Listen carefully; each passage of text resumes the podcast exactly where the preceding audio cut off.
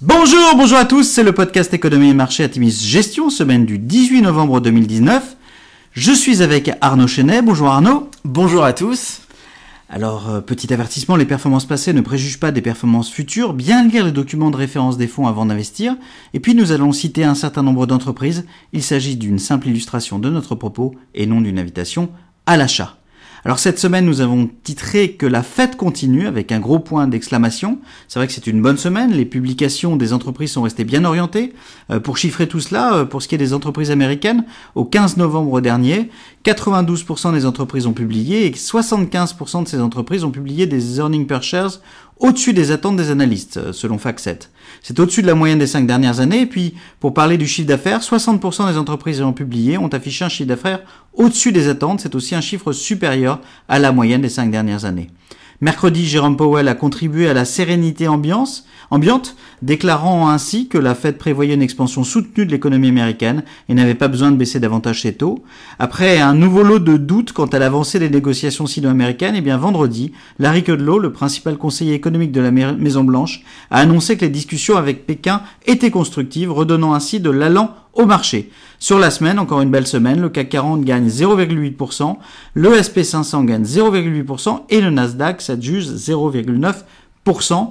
Et on a encore eu un beau lot de publications à la fois en Europe et aux USA, Arnaud. Effectivement, on commence par Burberry qui confirme son rebond en termes de croissance organique avec un, deuxième trimestre de plus 5% contre 4% au T1, donc une accélération sous l'effet de la nouvelle collection de Riccardo Tisci, celle-ci représentant à présent 70% des articles en magasin. Six, dans le secteur de la mobilité, publie une croissance de 12,9 au T3 dans le prolongement des six premiers mois 2019. Ils prévoyaient 60 à 90 millions d'abonnés d'ici 2024. Ils l'ont fait. Euh, Disney euh, bat toutes les attentes. Euh, ils enregistrent 10 millions d'abonnés en 24 heures. L'offre de streaming Disney Plus de Disney dépasse toutes les attentes. Pour son lancement, le titre s'envole. Cisco nous déçoit un petit peu. Il dépasse ses attentes au dernier trimestre. Mais par contre, le marché attendait une croissance du chiffre d'affaires de 2,4 pour le prochain trimestre. Et là, le groupe anticipe plutôt une baisse de 3 à 5% nous allégeons nettement nos positions. Canada Goose publie un résultat largement supérieur aux attentes, avec une croissance de 28% pour le trimestre, dont 84% de croissance en Asie et 40% de croissance aux US. Le virage vers le direct-to-consumer s'intensifie avec une croissance de 47% du segment. Enfin, Apply Materials bat les attentes tant sur la top line que sur la bottom line. Le chiffre d'affaires baisse très légèrement de 0,1% à 3,75 milliards de dollars, dépassant le consensus établi à 3,68.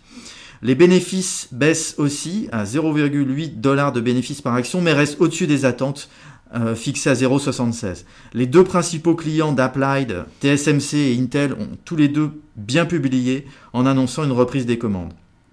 Malgré un renforcement des législations sur les jeux vidéo en Chine, l'autorisation de son nouveau euh, jeu permet à Tencent d'enregistrer une progression de son chiffre d'affaires de 21%. Alors en conclusion, cette fin de publication d'entreprise confirme la pertinence de nos choix et de nos thématiques. Nous souhaitons rester extrêmement rigoureux face à l'emballement actuel des marchés en concentrant nos portefeuilles sur des dossiers que nous estimons de première qualité. Ce rallye reste en effet fragile, essentiellement porté par la perspective d'un accord sino-américain. N'oublions pas en effet que les dernières publications macroéconomiques restent d'une qualité bien médiocre. Penser au-delà de l'accord tout en ne négligeant pas la possibilité d'un nouvel échec à court terme, un exercice difficile auquel nos fonds se prêtent plutôt bien, en veut pour preuve notre joli tir groupé affiché par Atimis Millennial, Atimis Millennial Europe et Atimis Better Life. N'oublions pas Atimis Industrie 4.0 qui fêtera dans 15 jours son premier anniversaire avec un excellent parcours à ce stade.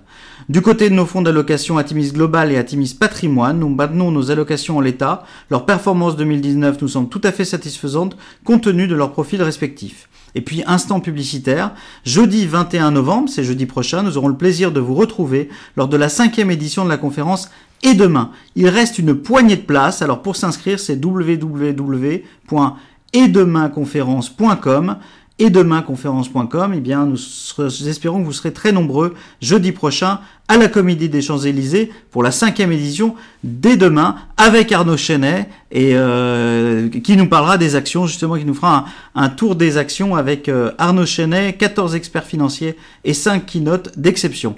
À jeudi prochain et en attendant, nous vous souhaitons une excellente semaine. Très bonne semaine à tous.